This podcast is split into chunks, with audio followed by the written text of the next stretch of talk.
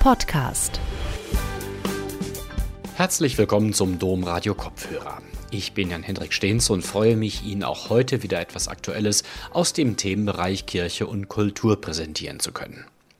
Dass eine Glocke mit einem Gewicht von 24 Tonnen seit 100 Jahren im Kölner Dom läutet, ist schon ein Wunder an sich. Aber der Decke Pitter ist nicht die älteste Glocke des Domes. Er ist nicht einmal die größte, die je im Dom gehangen hat. Das heutige Geläut des Kölner Domes besteht aus zwölf beeindruckenden Glocken, die jede für sich einen eigenen faszinierenden Lebenslauf hat.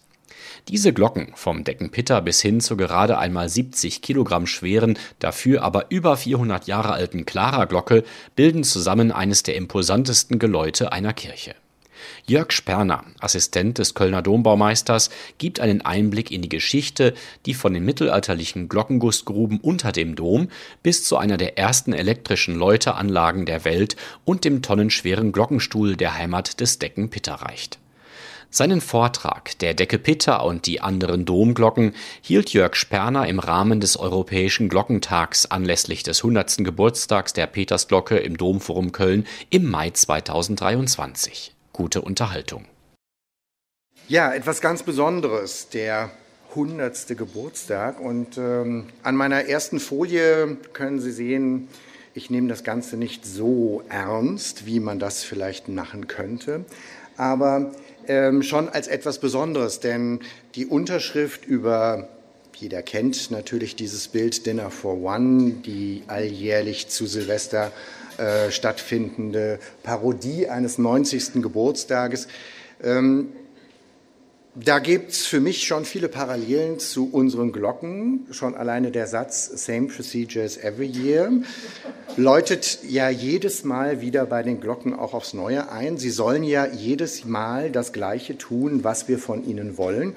Und das tun sie zum Glück auch.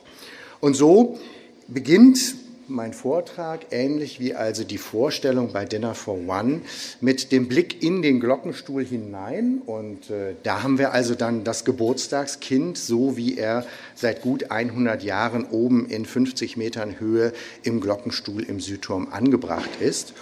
Und äh, Herr Stehns hat es ja schon in seiner Anmoderation äh, mitgeteilt. Wir wollen uns auch einmal die Verwandtschaft, die Familie, die rechts und links äh, sitzt, ähm, anschauen. Und ganz im Gegensatz zu Dinner for One sind die Glocken bei uns noch da und nicht nur rein virtuell denkend, sondern wir können sie wirklich noch erleben.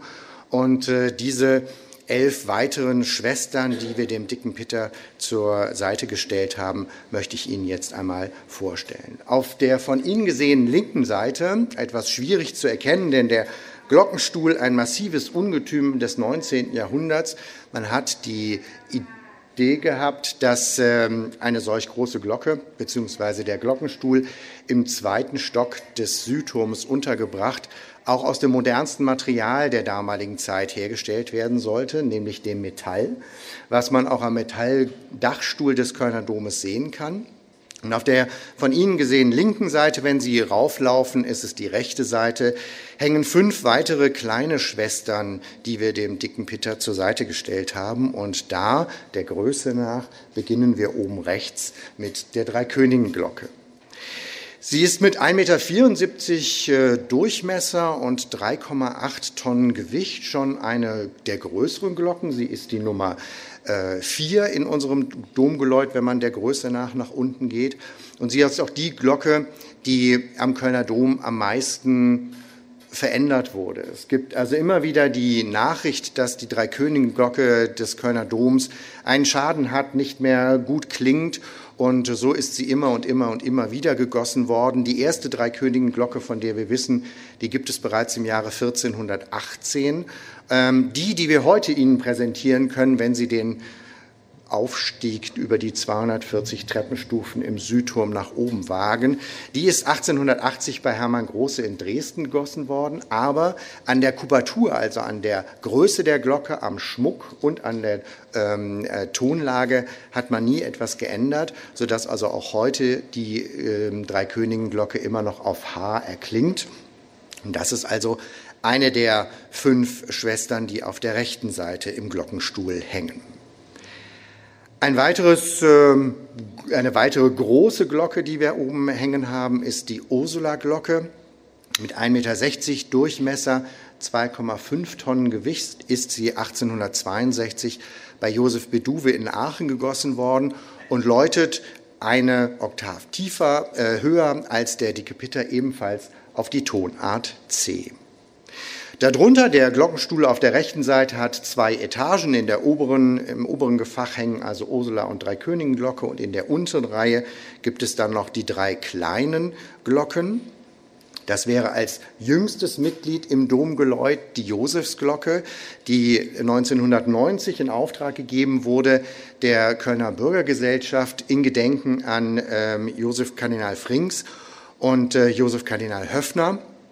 Und äh, diese Glocke wurde 1990 bei der Firma Mark in Brockscheid in der Eifel gegossen, wurde dann auch sehr schnell im Dom aufgehangen und da liegt dann auch schon wieder das Problem mit Schnelligkeit und Glocken. Das geht meistens nicht so gut.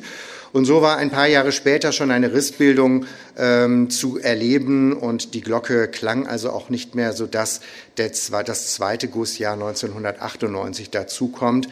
Herr Mark hat es sich also nicht nehmen lassen, die Glocke noch einmal neu zu gießen, weil er natürlich für den Kölner Dom ein perfektes Glöckchen abliefern wollte. Und das hat er auch geschafft, denn auch die Josefsglocke ist immer noch Teil des Domgeläutes. Die wird jeden Abend um 19.30 Uhr also auch gleich zu hören sein. Sie ähm, macht immer den Schluss des Domes, äh, das Abendläuten und wird dann ungefähr zehn Minuten meinen Vortrag sicherlich ein bisschen untermalen.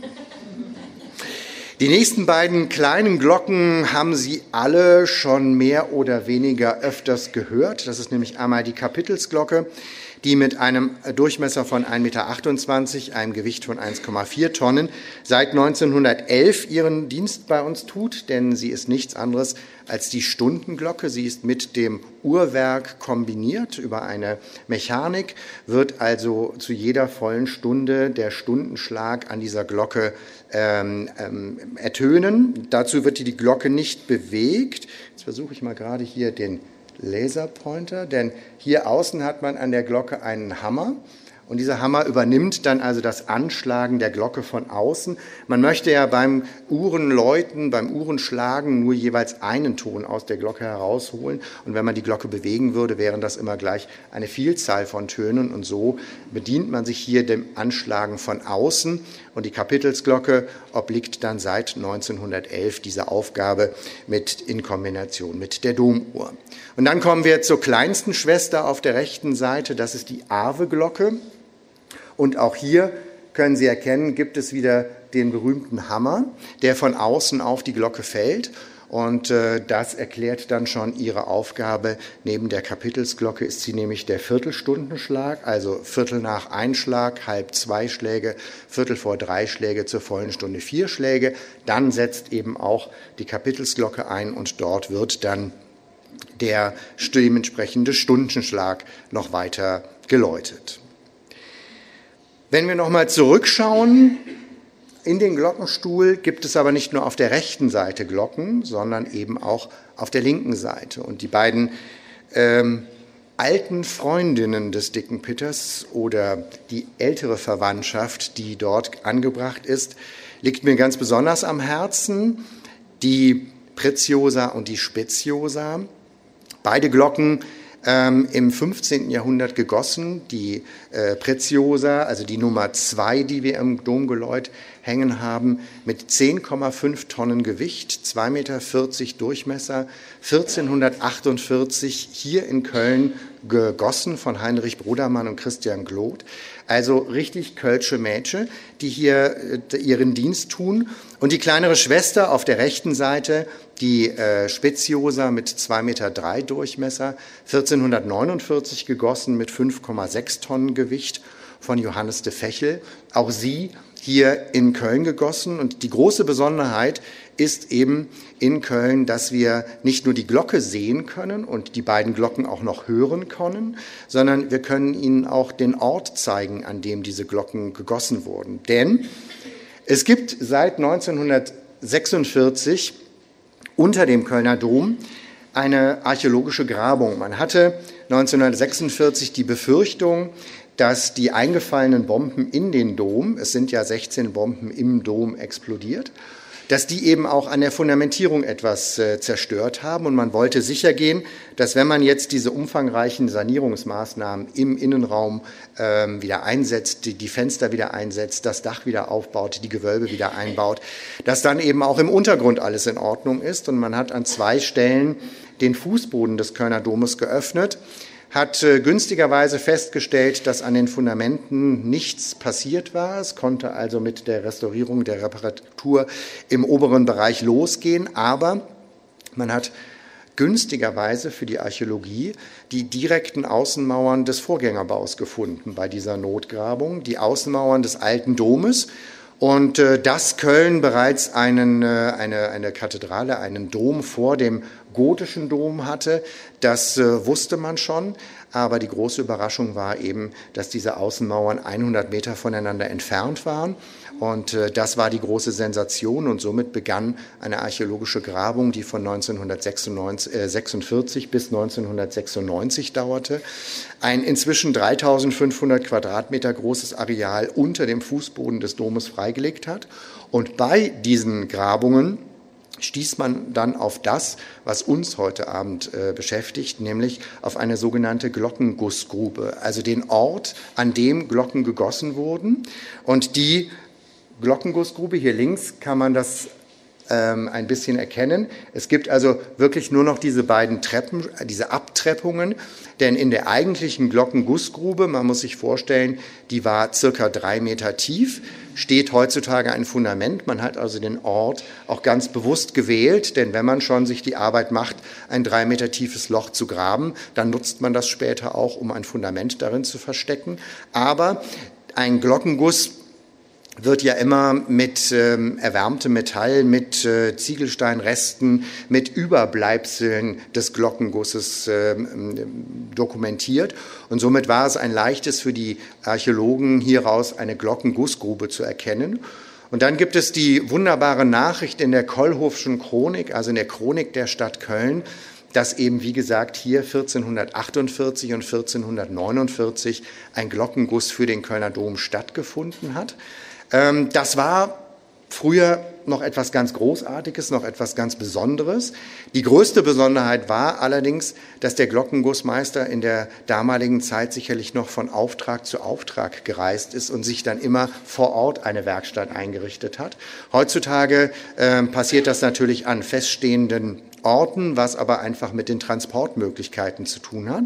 Denn wenn Sie sich vorstellen, 1448 wird hier auf der Baustelle des Kölner Doms eine Glocke mit 2,40 Meter Durchmesser mit 10,5 Tonnen Gewicht gegossen und die muss dann erstmal irgendwo hin transportiert werden.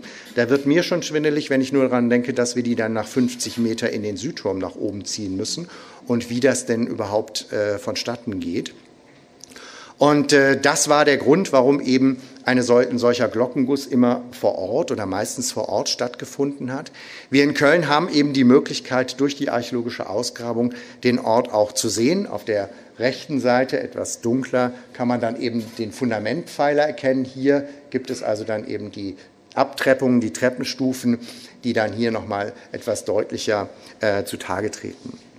Was passiert jetzt in einer solchen Glockengussgrube? Der Glockengussmeister muss mehr oder weniger eine Hohlform herstellen, in der dann das flüssige Metall einfließen kann, die Glockenbronze, die dann erhitzt wird. Und äh, ich vergleiche das immer mit ähm, der Einfachheit halber ähm, mit drei Blumentöpfen, die ineinander gesteckt werden. Man muss also versuchen, eine Hohlform herzustellen, den inneren Rand der Glocke und den äußeren Rand der Glocke. Und somit wird eben eine Hohlform aufgebaut. Man produziert erstmal den inneren Kern, den Glockenkern, aus Ziegelsteinen aufgebaut. in der späteren inneren Wandung der Glocke, das muss vorher berechnet werden, damit er eben ähm, weiß, auf welchen Ton die Glocke später schlagen wird. Das äh, ist dann das große Können. Und äh, dieser innere Glockenkern, den ich jetzt den, der hier mal sehr vereinfacht dargestellt ist. Der wird dann mit einer Schicht aus Lehm geglättet, sodass also die Oberfläche eine perfekte, äh, glatte Oberfläche darstellt. Auf diesen Glockenkern modelliert er jetzt erstmal eine, den, die sogenannte falsche Glocke. Er macht also einen Platzhalter, der auf diesen inneren Kern oben drauf gesetzt wird. Und äh, als, dritte, ähm, als dritter Blumentopf, als, dritter, äh, als dritte Form wird der äußere Glockenmantel hergestellt. Das ist dann also praktisch die äußere Form des, äh, der Glocke. Und in diesem Glockenmantel müssen allerdings schon alle Verzierungen oder Medaillons oder Schrift, Schriften, die auf der Glocke später aufgebracht werden sollen, eingedrückt werden, meistens in Wachs, die sich dann ausschmelzen, wenn die Glockenbronze dann einfließt. Und wenn er es geschafft hat, diese drei Formen herzustellen, dann muss er den äußeren Glockenmantel abnehmen können. Und dann zerschlägt er die falsche Glocke, er macht sich also Platz, dass hier dargestellte Schwarz wird also zerschlagen und dann setzt er den äußeren Mantel wieder drauf und hat damit eben jetzt Platz zwischen dem inneren Kern und dem äußeren Mantel. Und auf der linken Seite sehen Sie dann, wie das Ganze in der Glockengussgrube drinsteckt. Das ist natürlich eine Glockengussgrube neueren Datums.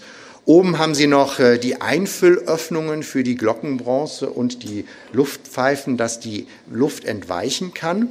Und bevor er jetzt eben seine Glocken, seinen Ofen anschmeißen kann und die Glockenbronze erhitzen kann, muss er diese Glocke erstmal bis oben hinein ins Erdreich eingraben.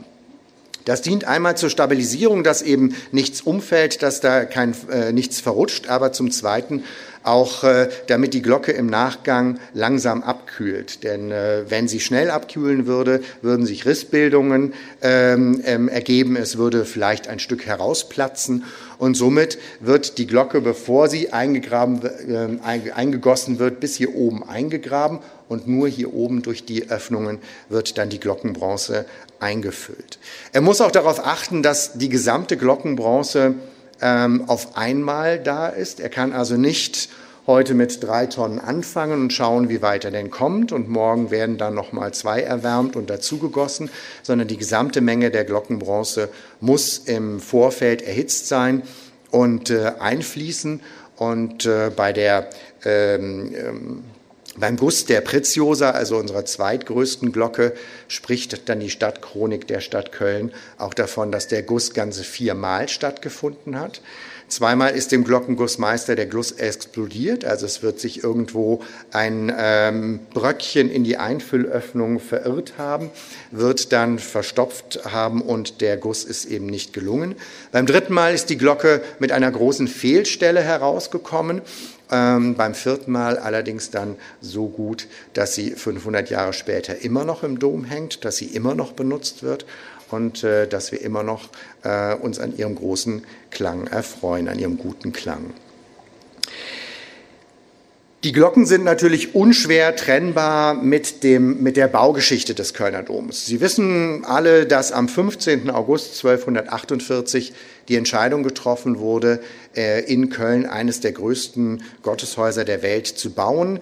Ähm, der erste, der Grundstein wurde gelegt im Osten des Domes und ähm, der Bauprozess ging dann bis ins Jahr 1520 und äh, im Jahre 1520 hatte der Kölner Dom dann sein Aussehen, wie ich Ihnen das jetzt gerade im Hintergrund präsentiere. Man kann sehen, der Chorbereich seit 1322 fertig hat äh, alle Verzierungen im Außenbereich bekommen. Er besitzt auch schon einen kleinen Turm, einen sogenannten Dachreiter, nicht etwa zu verwechseln mit unserem heutigen Vierungsturm.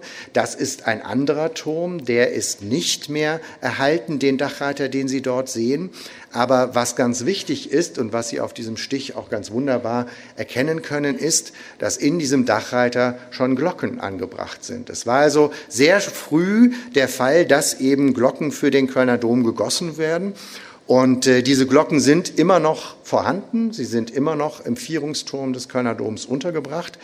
Erste Hälfte des 14. Jahrhunderts und äh, gelten als das älteste Geläut, was wir im Rheinland haben zwei Glocken, die aufeinander abgestimmt sind.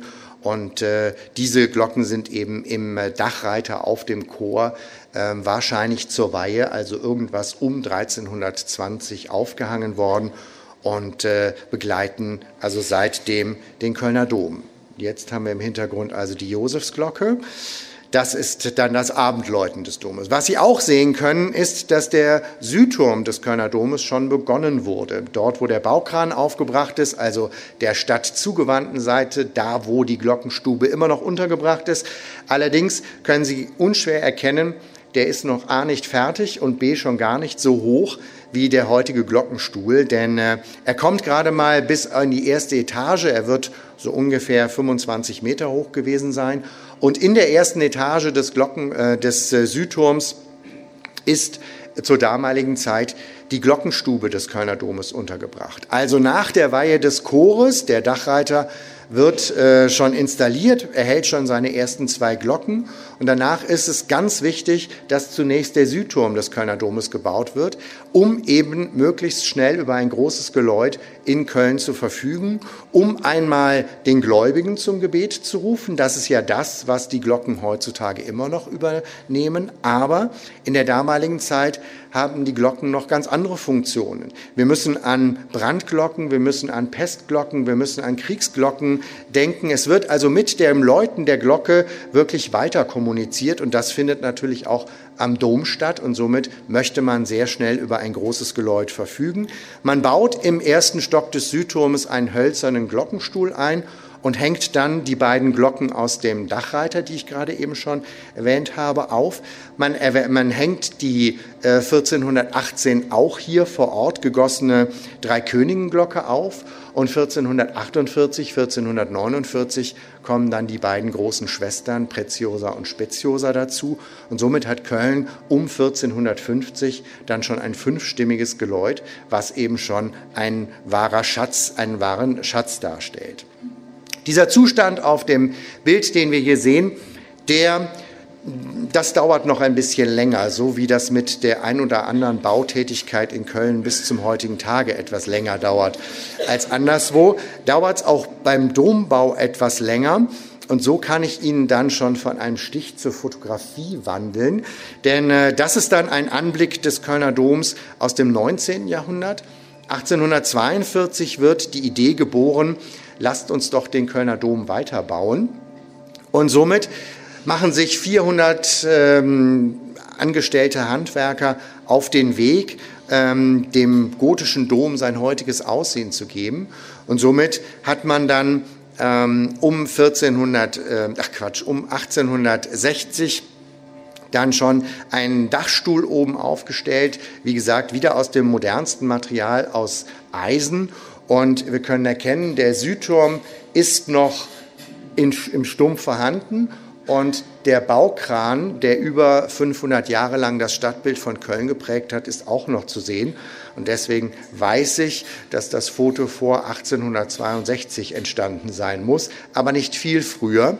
Denn dann wird der Baukran abgenommen und äh, die Türme werden weiter nach oben gebaut, sodass dieser Raum, wo bis jetzt die Glockenstube des Kölner Domes untergebracht wird, leer wird. Denn man plant, damit die Glocken weiter zu hören sind, die Glockenstube genau hier oben einzurichten, also da, wo sie heute auch eingerichtet ist, in 50 Metern Höhe.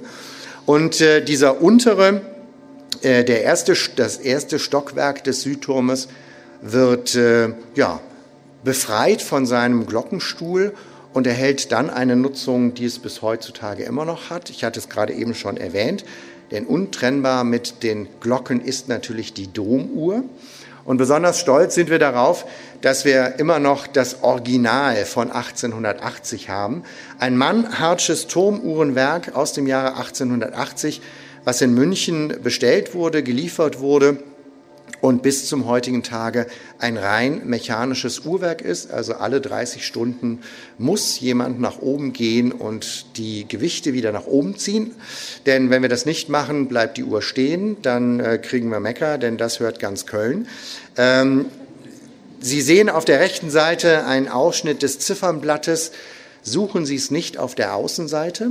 Man würde ja jetzt vermuten, Domuhr, die muss nach draußen, da muss man ja die Uhr ablesen. Im 19. Jahrhundert, also beim Weiterbau, hat man aber die Entscheidung getroffen, dass man die Situation des Mittelalters weiterbauen möchte und somit hatte man dann die Entscheidung getroffen, dass die Uhr nach innen verschwindet, dass sie nicht außen an der Fassade angebracht wird, denn man möchte den Zustand, wie er im 14, 13., 14. Jahrhundert geplant wurde, umsetzen. Das schafft man hoffentlich auch. Wir können es nicht kontrollieren, denn wir haben ja niemanden aus der damaligen Zeit, der uns sagen kann, gut gemacht, sondern ähm, diese Neuerung, dass eben eine Uhr in den Kirchturm gebaut wird, die ist im Mittelalter noch nicht vorhanden. Es gibt im Mittelalter Uhren, aber noch nicht äh, am, äußeren, an, am äußeren einer Fassade in einer Kirche. Dafür gibt es noch eigenständige Bauwerke, Türme, äh, Rathäuser. Da werden Uhren dann angebracht und erst im Laufe der Zeit ähm, hat man dann auch die Kombination mit den Kirchtürmen und den Uhrwerken, die dann eingesetzt werden. Das passiert dann also im ersten Stock des ähm, Südturmes und im zweiten Stock baut man dann einen Glockenstuhl ein. Hier mal eine Originalzeichnung aus dem 19. Jahrhundert. Man möchte also hier auch wieder das äh, Neueste vom Neuesten verbauen. Man möchte Metall verbauen und äh, das hier, also hier auf dieser Ebene kommt man an, wenn man die 240 Treppenstufen nach oben läuft und äh, im Glockenstuhl des Domes eine kleine Pause macht. Aber worauf ich hinaus will, ist, diese, ist dieses Paket von Metallträgern, von Stahlträgern, die unten drunter sitzt. Denn Köln träumte natürlich davon, wenn wir schon eine der größten Kathedralen der Welt haben, dann braucht Köln auch eine der größten Glocken dieser Welt. Und ähm, beim Glockenläuten ist es allerdings immer ein Problem, was man einfangen muss bzw. lösen muss, die Bewegung die die Glocke beim Läuten macht. Denn es darf natürlich nicht so sein, dass der Glockenstuhl sich so stark bewegt, dass der Turm Schaden nimmt. Denn den hatten wir ja gerade frisch gebaut. Da wollte man nicht schon wieder mit Reparaturen dran.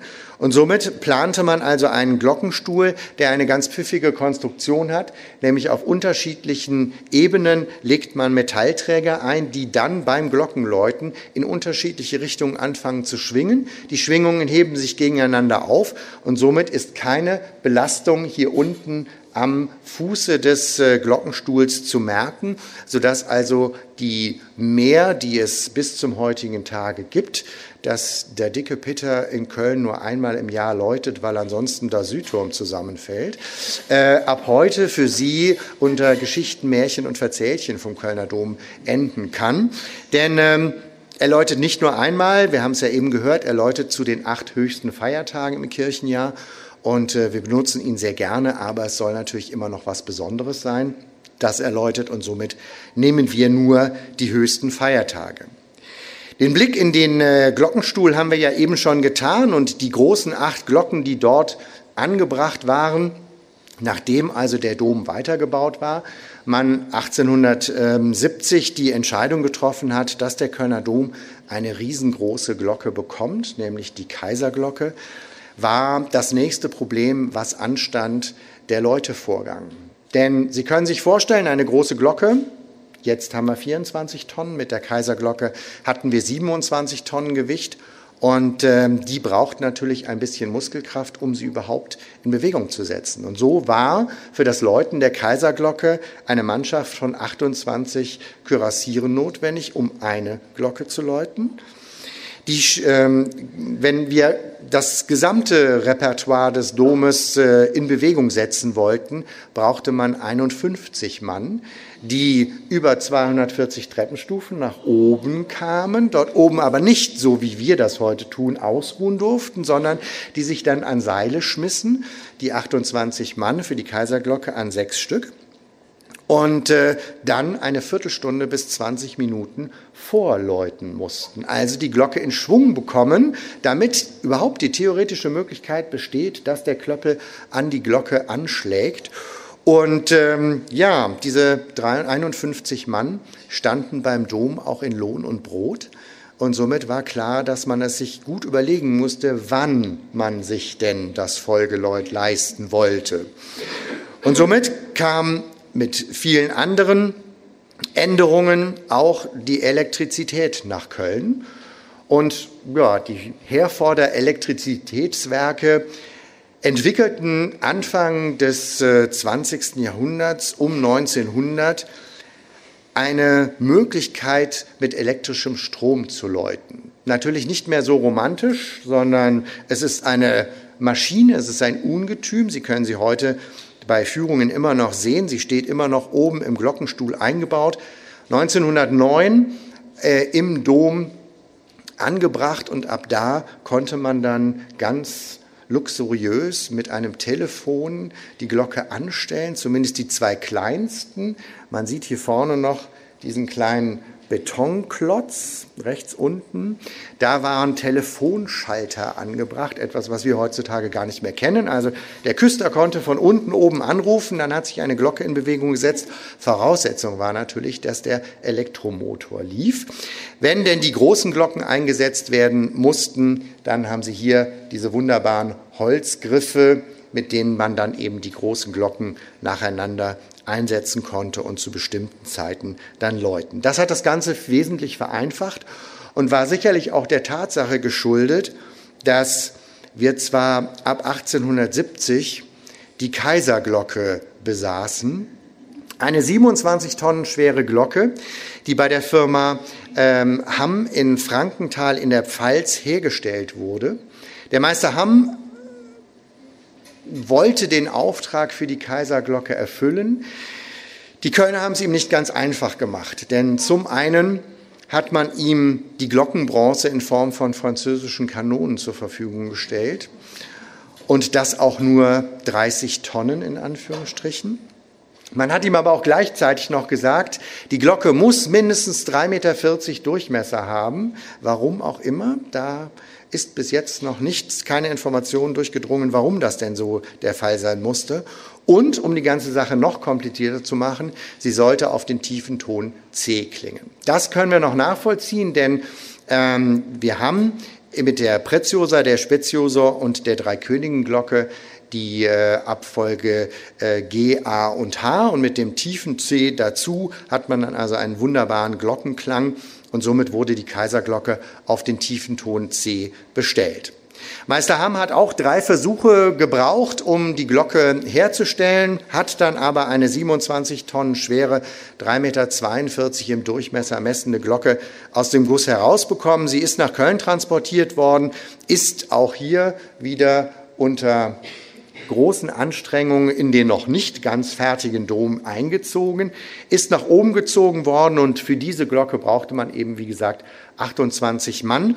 Da der äh, deutsche Kaiser inzwischen Pate für die Glocke stand, wurden die 28 Kürassiere aus Deutsch auch aus Berlin bezahlt. Er hat das also übernommen und äh, das Problem oder man kann schon fast sagen, das dramatische Leben der Kaiserglocke begann. Denn beim ersten Läuten, die Glocke war aufgezogen worden, die 28 Mann sind 240 Treppenstufen nach oben gekommen, haben sich an die sechs Seile verteilt, haben auch eine Viertelstunde, 20 Minuten vorgeläutet, aber bis zu diesem Zeitpunkt ward kein Ton zu hören. Was war passiert? Die meisten würden an der Stelle sagen, na gut, Köln, die haben einfach den Klöppel vergessen, aber nein. Der Klöppel hing, ganz sicher, aber ähm, es ist beim Glockenläuten immens wichtig, dass der Klöppel und die Glocke einen unterschiedlichen Schwingungsverlauf haben.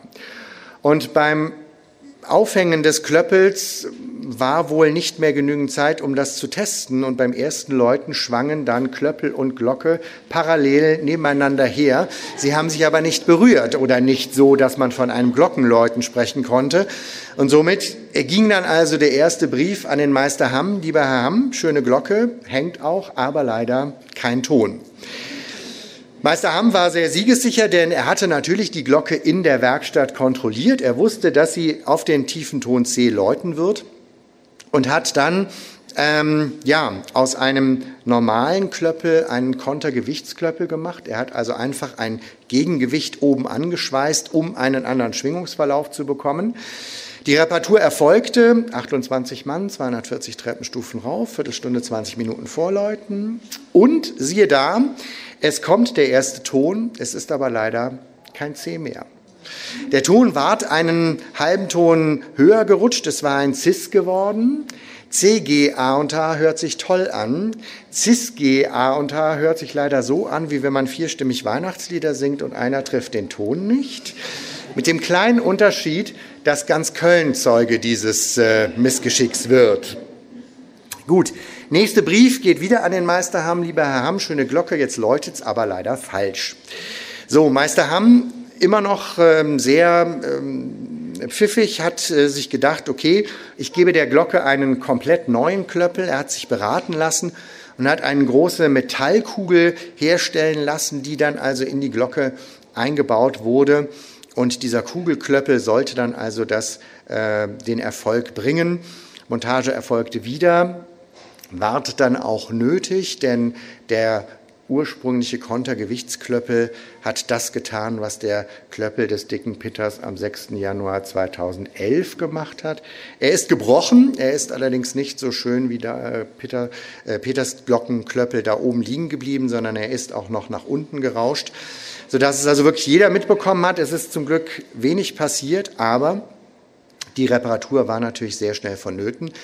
Der Kugelklöppel wurde montiert, 28 Mann, 240 Treppenstufen rauf. Sie sehen, same procedure as every year. Ne? Ähm, an die sechs Seile verteilt, Viertelstunde, 20 Minuten vorgeläutet. Der Ton bleibt immer noch beim CIS. Diesmal ist der Klöppel wahrscheinlich zu leicht, vorher war er zu schwer und äh, auf jeden Fall trifft die äh, Kaiserglocke niemals das von ihr ähm, geforderte C. Meinen nächsten Satz bitte mit ganz, ganz, ganz viel Ironie. Dann kommt glücklicherweise der Erste Weltkrieg. Und ich muss Ihnen jetzt nicht sagen, welche Gemeinde dem Aufruf spendet eure Glocken für Kanonen gleich mit der Spende der größten Glocke gefolgt ist. Und somit wird das Drama um die Kaiserglocke im Juni 1918, ne, also Sie haben hier vorne den 1. Mai, im Mai beginnt man also dann mit dem Zerlegen und äh, ja, es besteht dann, steht dann im Bauprotokoll, wenn Sie das ganz rechte Foto sehen, wie also die beiden Arbeiter auf den handlichen Stücken sitzen. Also das ist der Wortlaut, der in den Protokollen zu lesen ist. Ich finde die alles andere als handlich. Ähm, ich glaube, das ist auch mit einer der Gründe, warum man dann im Zweiten Weltkrieg sich erstmal überlegt hat, welche Glocke hole ich denn aus welchem Glockenstuhl heraus. Denn dass diese Arbeiten äh, gut drei Monate dauerten, dann äh, im Juni 1918 zu Ende waren, dann war auch fast der Erste Weltkrieg zu Ende. Und somit ähm, kann man schon nicht mehr darum von sprechen, dass es also wirklich kriegswichtige Zwecke waren, die dafür gesorgt haben, dass die Kölner jetzt keine große Glocke mehr hatten. Aber wir wollen gar nicht so traurig sein, denn das ähm, wurde vertraglich festgehalten, dass man also eben so viel Glockenbronze, 27 Tonnen, für kriegswichtige Zwecke gespendet hat. Und somit konnte dann das gegossen werden, warum wir eigentlich alle da sind. Am 5. Mai 1923 wird der dicke Peter in Apolda gegossen von Heinrich Ulrich. Und ähm, es gab sehr viele Schwierigkeiten zwischen 1918 und 1923, liegt ja ein bisschen Zeit. Das liegt zum einen daran, dass ähm, ja erstmal die technischen Möglichkeiten gegeben sein müssen, eine Glocke in der Größe zu gießen. Da hat sicherlich der ein oder andere Glockengussmeister von vornherein gesagt, ach, ich mache lieber kleinere Aufträge, als mich an einem solchen großen Auftrag zu versuchen. Zum Zweiten war natürlich das Drama der Kaiserglocke in Köln in Glockengusskreisen bekannt. Von daher wird der ein oder andere vor einem solchen Auftraggeber wie dem Kölner Domkapitel äh, einen Bogen gemacht haben und gesagt haben, ach, ich mache lieber kleinere Glocken. Und der Meister Ulrich hat sich also herangewagt und dann am 5. Mai 1923 die 24 Tonnen schwere, 3,22 Meter im Durchmesser messende Petersglocke aus dem Guss herausbekommen. Der Guss an sich hat gar nicht so lange gedauert, ein paar Minuten. Auf der linken Seite sehen Sie ihn ganz glücklich im Hof stehend seiner Werkstatt. Also da ist der dicke Peter noch in Apolda. Und äh, ja, dann wird er transportiert. Und äh, alleine um ein solches Ungetüm zu transportieren, benötigt es auch in der damaligen Zeit noch gute drei Wochen. Denn Sie müssen sich vorstellen, wenn man die Glocke auf einen Eisenbahnwaggon auflegt, ragt sie rechts und links so weit über, dass auf dem Nachbargleis kein Zug mehr fahren darf. Das heißt, es wurde ein eigener Fahrplan für die Petersglocke geschrieben, wie sie denn den Weg von Apolda nach Köln bringt. Ähm, das hat auch gut funktioniert, aber ähm, dann musste die Glocke natürlich in Köln auch erstmal von diesem Eisenbahnwaggon wieder runter. Dafür gab es nur den Herkuleskran im Rheinauhafen. Da hat man dann den Waggon mit Glocke hingebracht, hat ihn abgeladen und dann erfolgte eine wahre Prozession. Man hat die Glocke geschmückt, durch Köln gezogen und dann eben vor dem Hauptportal aufgebaut. Sie können erkennen, es gab Tribünenplätze, es gab einen, einen Menschenauflauf. Es war also wirklich die Erlösung von sehr, sehr vielen Problemen, von sehr vielen ähm, Überlegungen, von Problemen, die man bewältigen musste. Denn zum einen ähm, gab es die Weltwirtschaftskrise. Das heißt, die Glocke ist auch ständig teurer geworden. Man musste immer wieder neues Geld sammeln um eben sich einen solchen Glockenguss leisten zu können. Und so kommt sie dann eben 1924 in Köln an. Besonders tragisch finde ich daran, dass diese Ankunft in Köln der Meister Ulrich nicht mehr erleben wird. Er stirbt im Februar 1924 an einer Grippe. Er wird also nicht mitkriegen, wie seine Glocke in Köln ankommt. Er wird auch nicht miterleben, dass wir dazu erstmal das Hauptportal des Kölner Doms ausbauen müssen. Denn wir besitzen zwar eine der größten Kathedralen dieser Welt, aber unsere Türen sind nur 1,68 Meter breit. Und das reicht eben nicht für eine 24 Tonnen schwere Glocke. Deswegen wird also, wenn Sie rüberschauen, die, Mittelstütze des Hauptportals ausgebaut, die Türen ausgebaut. Es gibt hier im Ansatz erkennbar schöne rote Samtvorhänge, die das Ganze dann also umrahmen, damit das also immer noch ein würdiger, ähm, einen würdigen Rahmen gibt. Die Glocke wird eingefahren in den Dom und wird dann über 13 Tage nach oben gebracht mit Muskelkraft und hängt dann eben im ähm, Glockenstuhl und wird ab 1927 dann Teil des Domgeläuts. Es dauert also auch noch mal gute oder knappe drei Jahre, um ihn in Betrieb zu nehmen, denn die Petersglocke wird mit zwei Motoren angetrieben, die natürlich synchron laufen müssen. Eine solch schwere Glocke braucht halt zwei Elektromotoren, um sie anzuziehen und dann ähm, ja, sich bewegen zu können. Und diese Synchronisierung der beiden Motoren, das braucht ein bisschen Fingerspitzengefühl. Und so passiert dann am Weihnachtstag 1927 ein nächstes Missgeschick. Ähm, eine Antriebskette reißt und somit braucht es dann wieder ein bisschen Zeit, bis man dann eben wirklich vom Läuten der Petersglocke im Kölner Dom sprechen kann. Das tut sie dann auch, das tut sie häufig, das tut sie gewissenhaft. The same procedure as every year. Zu ihren ähm, vorgesehenen äh, Daten Sie wird im Krieg häufig benutzt, sie wird nach dem Krieg geschweißt und äh, ja, das, was Sie alle verfolgt haben, ist dann natürlich der 6. Januar 2011, 9 Uhr 35 und 46 Sekunden. Die Petersglocke schwingt an und äh, ja, der Klöppel bricht bleibt aber zum Glück dort oben liegen. Das Klöppelbrechen bei Glocken ist nichts Besonderes, denn es prallen zwei Metalle aufeinander. Das heißt, ein Metall leidet immer und da freuen wir uns immer ganz besonders, wenn es der Klöppel ist, denn den können wir schneller wieder erneuern als den, äh, als wenn die Glocke brechen würde. Wenn also der dicke Pitter am 6. Januar 2011 äh, einen Schaden davongetragen hätte, bin ich mir fast sicher, dass wir bis zum heutigen Tage noch keine neue hätten. Ähm, zumindest müsste man dann ja erstmal schauen, kann er repariert werden, muss er neu gegossen werden, wie wird er neu gegossen, müssen wir schon wieder das Hauptportal ausbauen und so weiter und so fort. Und so waren wir dann froh, dass, der Klöppel, dass es nur der Klöppel war, in Anführungsstrichen. Es hat aber beim, auch beim Klöppel fast ein Jahr gedauert, bis wir dann eben wieder über das Läuten des dicken Pitters verfügen konnten. Und ab dem 8. Dezember 2011 war der neue Klöppel dann montiert und wurde dementsprechend auch benutzt. Jetzt haben wir ja nicht, oder jetzt haben wir uns die acht großen Glocken im Südturm angeguckt, aber ich hatte ja eben schon erwähnt, dass wir zwölf Glocken haben und äh, drei davon hängen im Vierungsturm, also im dritten Turm des Kölner Doms. Und da haben Sie eben auch schon die beiden Glocken, die ich eben schon angerissen habe, nämlich die Angelusglocke und die Wandlungsglocke. Das sind die beiden ältesten Glocken, die wir in Köln haben, äh, die wir im Rheinland haben. Das älteste Geläut um 1320 wahrscheinlich in den Dachreiter auf dem Chor aufgesetzt und äh, die tun also seit 1320 ihren Dienst, ähm, sind ausgetauscht worden, waren früher ähm, im äh, Südturm auch untergebracht, aber man wollte sie ein wenig schonen und hat sie in den Vierungsturm in einen zusätzlichen Glockenstuhl gehängt. Dieser ist auch aus Holz und hat die Mettglocke, die um 1719 gegossen wurde, hinzugehangen.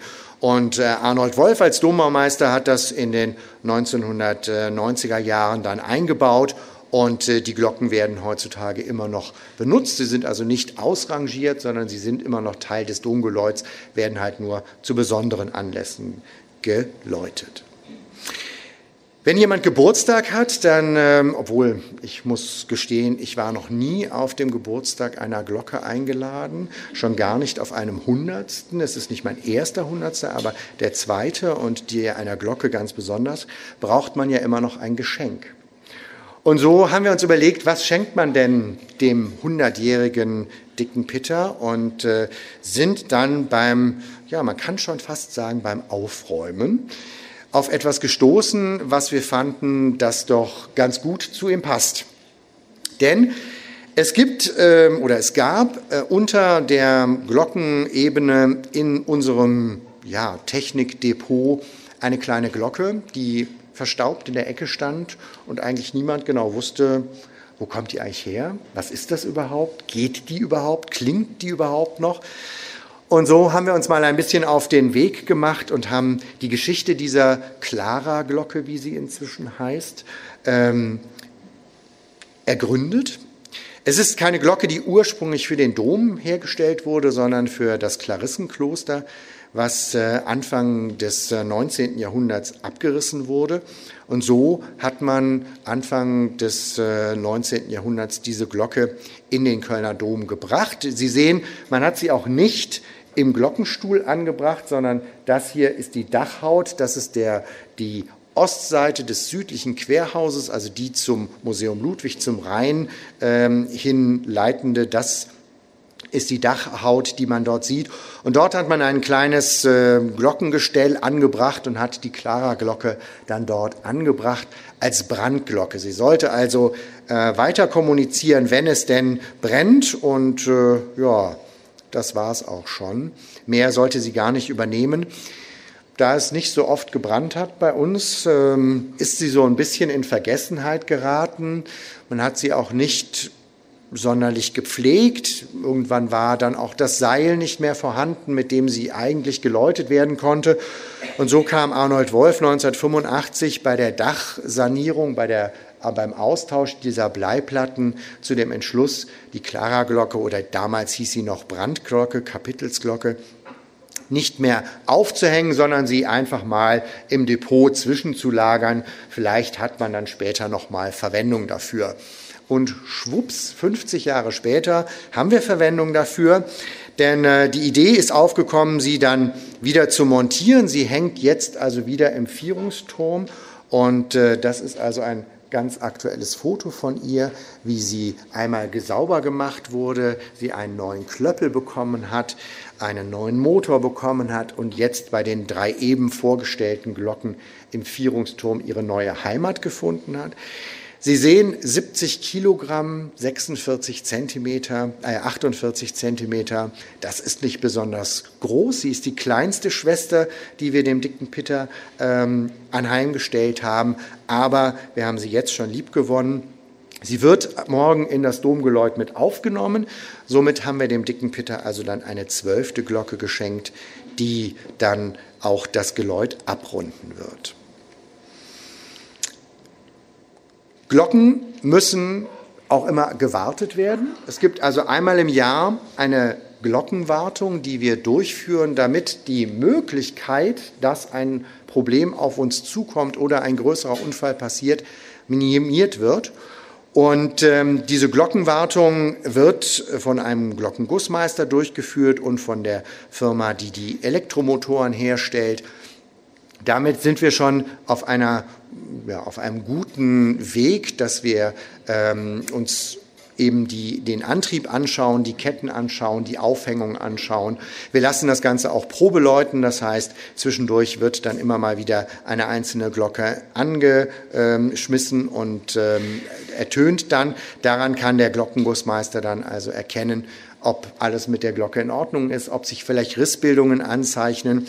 Und ähm, das ist etwas, was wir äh, einmal im Jahr machen. Und dann haben wir uns aber dazu entschlossen, auch ähm, der neuen Wissenschaft ein wenig Gehör zu schenken.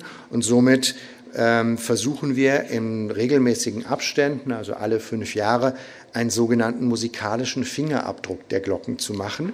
Das ist aufgekommen nach dem Bruch ähm, des Klöppels der Petersglocke, denn ähm, es stellt sich natürlich die Frage, warum gibt es Glocken, die seit tausend Jahren in Betrieb sind und warum gibt es Glocken, die bei uns gerade mal drei Jahre aushalten und dann nicht mehr äh, läuten wollen. Und äh, somit hat sich an der Hochschule Kempten ein Institut gebildet, die, ein, ein Verein, die Firma Probell, äh, und die haben einmal Untersuchungen ähm, gemacht, wie beeinflusst denn das Glockenläuten das Leben der Glocke? Also welcher Zusammenhang steht denn zum Beispiel zwischen dem Klöppel und der Glocke? Gibt es da gute ähm, Verhältnisse, gibt es schlechte Verhältnisse? Und dieser musikalische Fingerabdruck wurde das erste Mal 2011 gemacht beim, äh, bei der Petersglocke, um eben ähm, den Klöppel, den neuen Klöppel, den wir herstellen wollten, möglichst leicht herzustellen. Aber wir wollten natürlich auf alle Fälle immer noch das tiefe C treffen. Wir wollten keine zweite, kein zweites Kaiserglockendrama haben in Köln. Und somit wurde dann eben der äh, neue Klöppel der Glocke äh, berechnet. Er muss ähm, perfekt aufgehangen werden. Das hat dann in den Folgejahren immer noch ein bisschen ähm, für Arbeit ge gesorgt. Aber wir versuchen eben jetzt im Fünfjahresrhythmus unsere Glocken zu untersuchen, zu minimieren und dann eben auch ähm, die Gefahr zu minimieren, dass etwas äh, kaputt geht und eben der ein oder anderen Glocke vielleicht einen neuen Klöppel geben, damit eben die Schonung der Glocke ähm, vorrangig ist, denn das ist äh, unser Hauptziel, dass eben der dicke Pitter nicht nur die letzten 100 Jahre gut geläutet hat, sondern auch die nächsten 100 Jahre immer noch gut läuten wird. Und somit ähm, vertrauen wir da auch in die neue Technik und die Ergebnisse, die uns da zur Verfügung gestellt werden, sind schon ganz toll und geben uns einigen Einblick in Verbesserungsmöglichkeiten. Ob wir das alles machen, ob wir das alles bezahlen können, steht da natürlich auf dem zweiten ähm, Blatt. Aber ähm, wie gesagt, 632 Jahre Bauzeit haben wir auch hinter uns bekommen und somit werden wir auch die Neuerungen, die vielleicht beim Glockenläuten kommen, ähm, umsetzen können.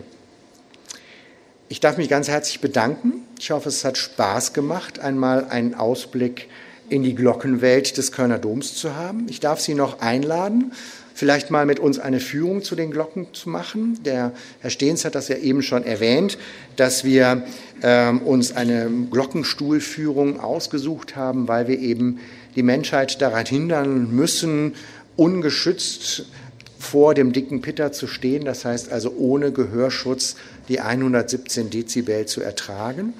Und äh, da ist uns dann eine Führung eingefallen, die vielleicht Spaß machen könnte. Auf alle Fälle darf ich darauf hinweisen, dass wir morgen Abend ein ganz wunderbares Glockenkonzert haben und Sie den dicken Peter morgen hören werden. Und äh, dann darf ich mich jetzt ganz herzlich für Ihre Aufmerksamkeit bedanken.